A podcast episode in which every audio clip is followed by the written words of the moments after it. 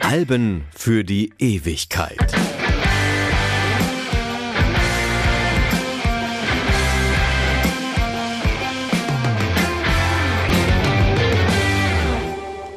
Ja, Servus, Grüezi, Tag allerseits, Freddy Kappen hier. Ihr seid also wieder am Start? Ja, da fliegt mir doch das Blech weg.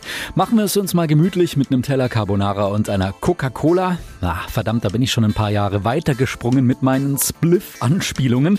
Die neue deutsche Welle aber, die war sicher durch das heute besprochene Album beeinflusst und die Spliffer Manne Präker, Reinhold Heil, Bernd Pottka und Herwig Mitterecker, die waren ein paar Jahre zuvor noch die Nina Hagen Band.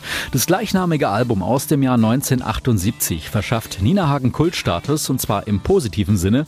Zwischendurch hat das der ein oder andere ja allerdings auch mal vergessen.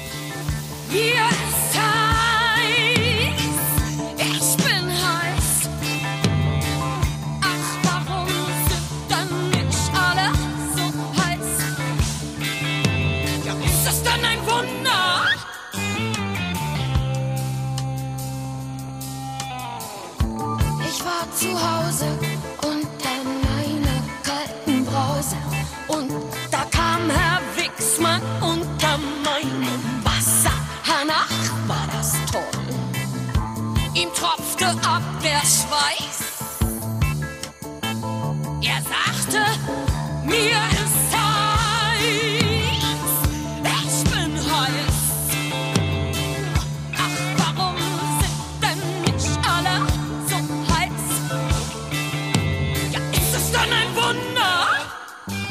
Dezember 1976. Die 21-jährige Nina Hagen hat gerade aus dem Osten rüber gemacht, nachdem sie dort als Schlagersängerin ein paar Jahre zuvor mit Du hast den Farbfilm vergessen ihren ersten Evergreen geschaffen hat. Doch Nina Hagen bezeichnet ihr Leben drüben als einziges Gewürge, sieht sich in ihrer künstlerischen Entfaltung beeinträchtigt und spürt permanent die Zensur im Rücken.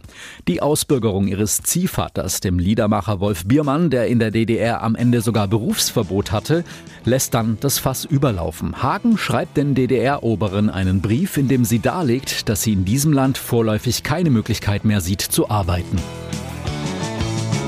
Ich war beim Bums, fiel er mir gleich an. Vier lang schlich, als wäre er lang da. Na klar, na klar, der Typ war einfach süß, da wollte ich ran, wollte mich mal schnell bemerkbar machen.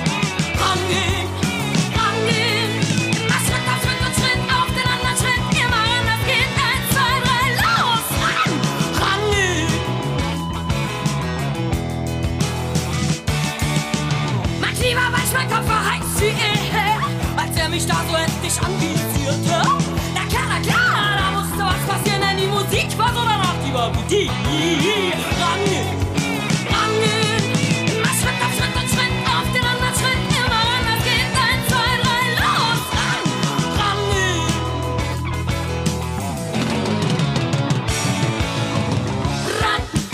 rangehen, wenn du scharf bist, musst du rangehen.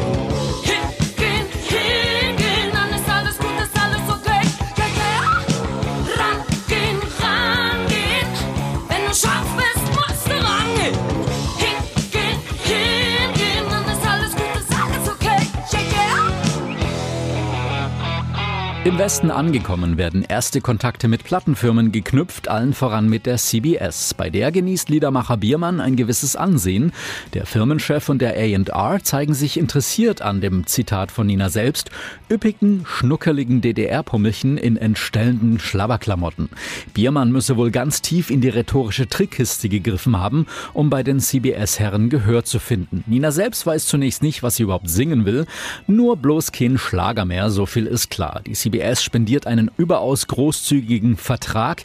Nina solle sich erstmal umschauen und umhören, auf Konzerte gehen und sich über ihre musikalische Richtung klar werden.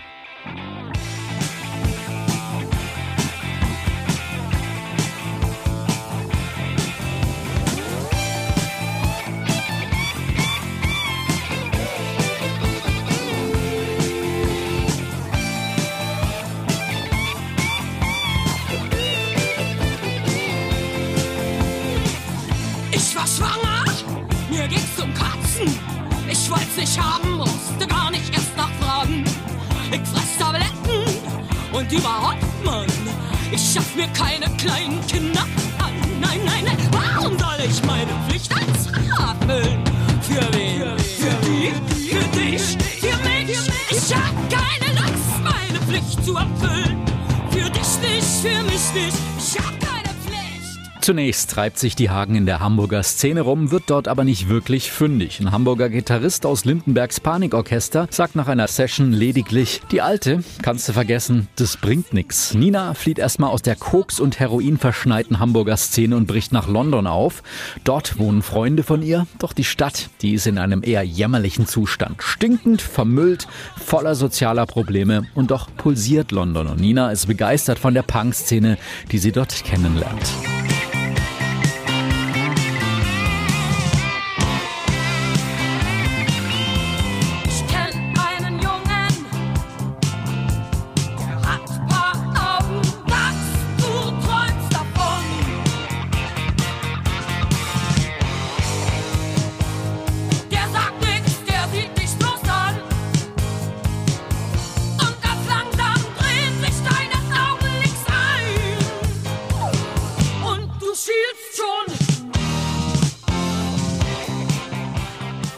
Nina sieht The Clash, Susie and the Banshees, Generation X mit Billy Idol und sie sitzt im Coffeeshop, in dem am Nebentisch mal ebenso Sex Pistols, Sid Vicious und seine Freundin Nancy verweilt.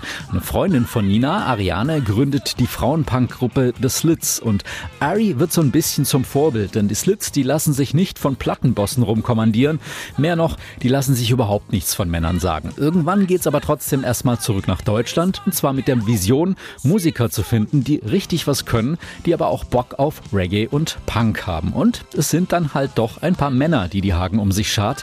Die versierten Musiker Präker, Potschka und Mitteregger aus dem linken Umfeld hatten als Lokomotive Kreuzberg zwar schon musikalisch Aufmerksamkeit erregt, kommerziell aber doch so wenig gerissen, dass der Plan Berufsmusiker zu sein ziemlich auf der Kippe steht. Das No-Name-Kollektiv wird verstärkt durch Fotograf Jim Rakete, der auch das Management der Band übernimmt, und Keyboarder Reinhold Heil, heute bekannter Filmkomponist.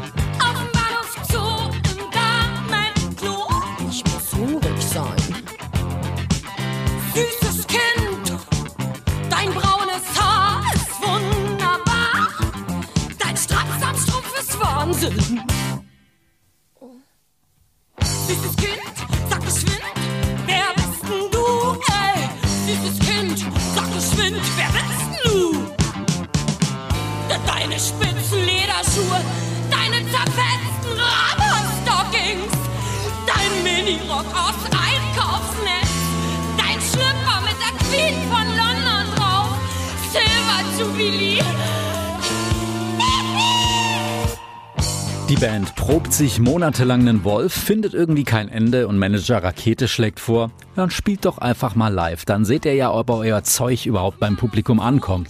Problem nur, eigentlich kennt die Nina Hagen Band ja noch niemand. Ein erster Fernsehauftritt sorgt für den Promo-Effekt. 800 Leute füllen den Club dann bis auf den letzten Zentimeter.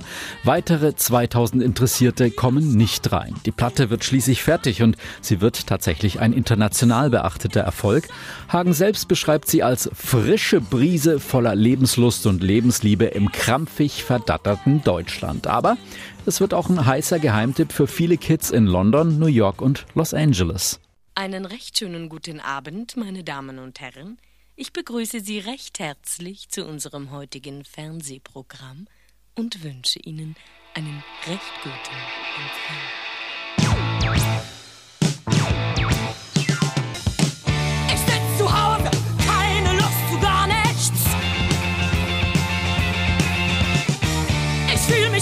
Glotz von Ost nach West,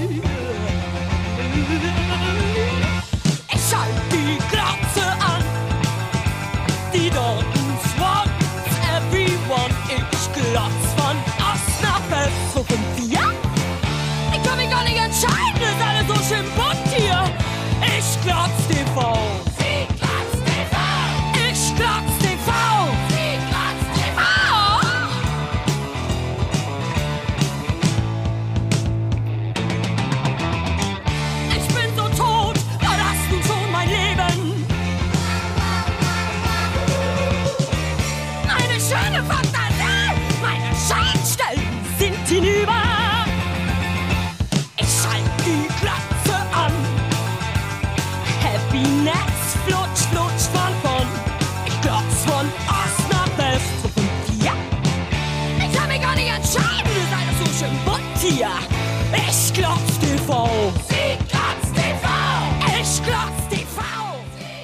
Tatsächlich hat das Album ja gar keinen echten Single-Hit, sondern ist eher so ein Gesamtkunstwerk. Ja, klar, der TV-Glotzer, der befindet sich sowohl auf diversen Punk- als auch NDW-Compilations und taucht auch in entsprechenden Retro-Dokus immer mal wieder auf. Im Radio hört man den Song aber heute kaum. Ja, das Stück stammt im Original von den Tubes. Den Titel White Punks und Dope, den hat man netterweise auch in Klammern dazugeschrieben aufs Albumcover. Doch selbst das Original war eigentlich kein großer Hit. Es schaffte gerade mal Platz 28 in England. Ja, auch kein wirklicher Single-Hit, dennoch ein Klassiker ist der experimentelle Fisch im Wasser und ja, mit seinem Rückwärtsgang versinnbildliche er den Hagenschen Imperativ, die Verhältnisse auf links drehen zu wollen. So heißt es zumindest bei laut.de. Sie will ein Fisch im Wasser sein, im flaschengrünen tiefen See. Sie will mit Wasser sich besaufen und paar Blasen blubbern lassen. Was sie an will, das ist mit Neptun schweigen und in Ruhe tun, was sie sonst nie tut, was sie sonst nicht kann und so. Sie will ein Fisch im Wasser sein, im frischen, grünen, tiefen See. Sie will mit Wasser sich besaufen überlassen. Was sie dann will, das ist mit Neptun schweigen und in Ruhe tun, was sie sonst nie tut, was sie sonst nicht kann und so. Os nun aktiens, nos is auf gut ins, nos is am Mut, der Urne, smum nege auf Schnut, pentim, sisa, leben aris, hab. Nasala gurmsal batnu, ne fase pizras hab dem Levis, is ne ficht ne Hürden, ne schaffen ne Asas am Schiff ne Levis. Mit der ungewollt Schwangerhymne unbeschreiblich weiblich, da merken wir im Jahre 2022 und den aktuellen Entwicklungen in den USA, dass das Thema Entscheidungsfreiheit beim Thema Abtreibung immer noch bzw. immer wieder höchst aktuell ist. Das exaltierte von Nina allein geschriebene Stück Naturträne, das darf dann eher so als Blaupause für die Frühphase von Rosenstolz vermutet werden, als die noch mondän Pop machten. 20 Jahre später gab es ja auch mal eine Kollaboration zwischen den beiden. Ja, wenn sich Hagen-Fans jetzt auch mal kurz verschlucken wollen, wage ich die Vermutung, dass selbst in Harpe Kerkelings preisgekrönter Parodie Hurz auch ein bisschen Nina drin steckt.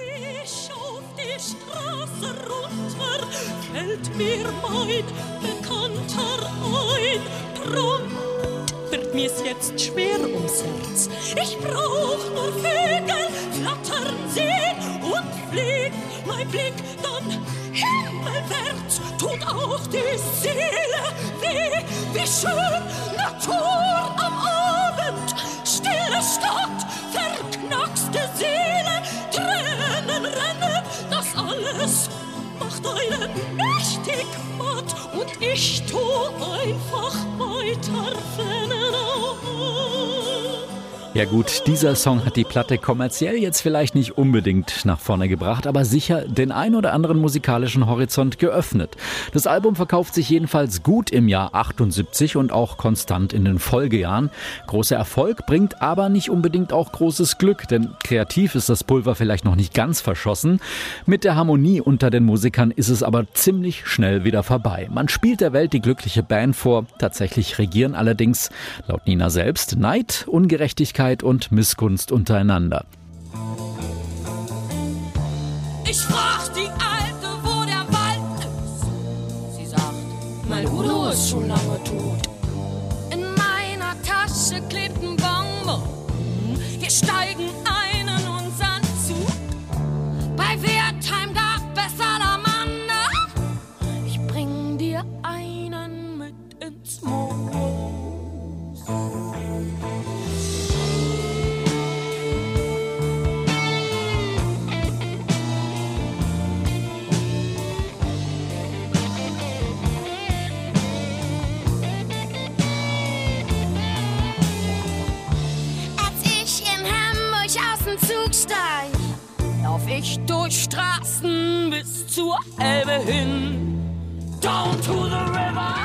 Die Hagen konsumiert zu der Zeit allerdings auch ordentlich psychedelische Drogen und Koks und lässt einen Fernsehauftritt in den Niederlanden auch kurzerhand platzen. Verkokst und verkatert nach einem ziemlichen Absturz wird sie zunächst noch in einen Zug verfrachtet.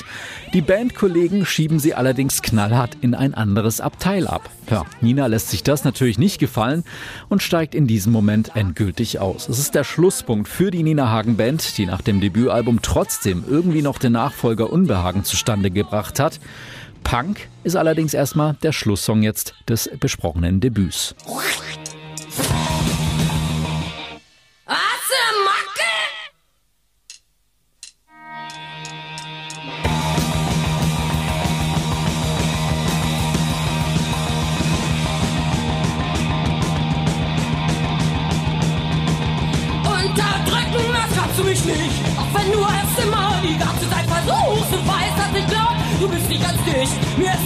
Viel und ich hab genug.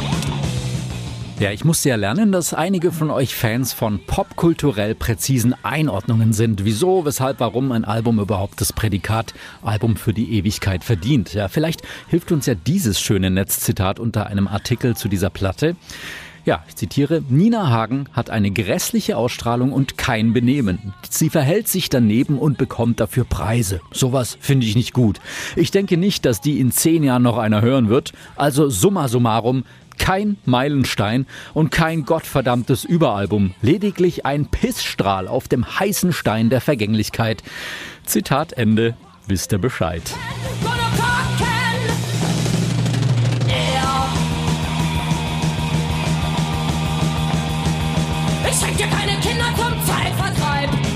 Lieber Puderkamm und Lippenstift bereit. Dann geh ich mit Freude auf den Strich.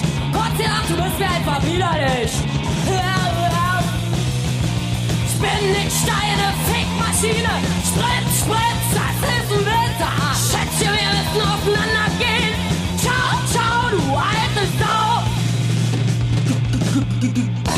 Ja, es geht aber auch anders, so heißt es in einem vielgelikten YouTube-Kommentar. Höre dir dieses Album mindestens sechsmal an. Fokussiere dich einmal auf die Stimme, einmal auf die Drums, einmal auf den Bass, die Gitarre und die Synths.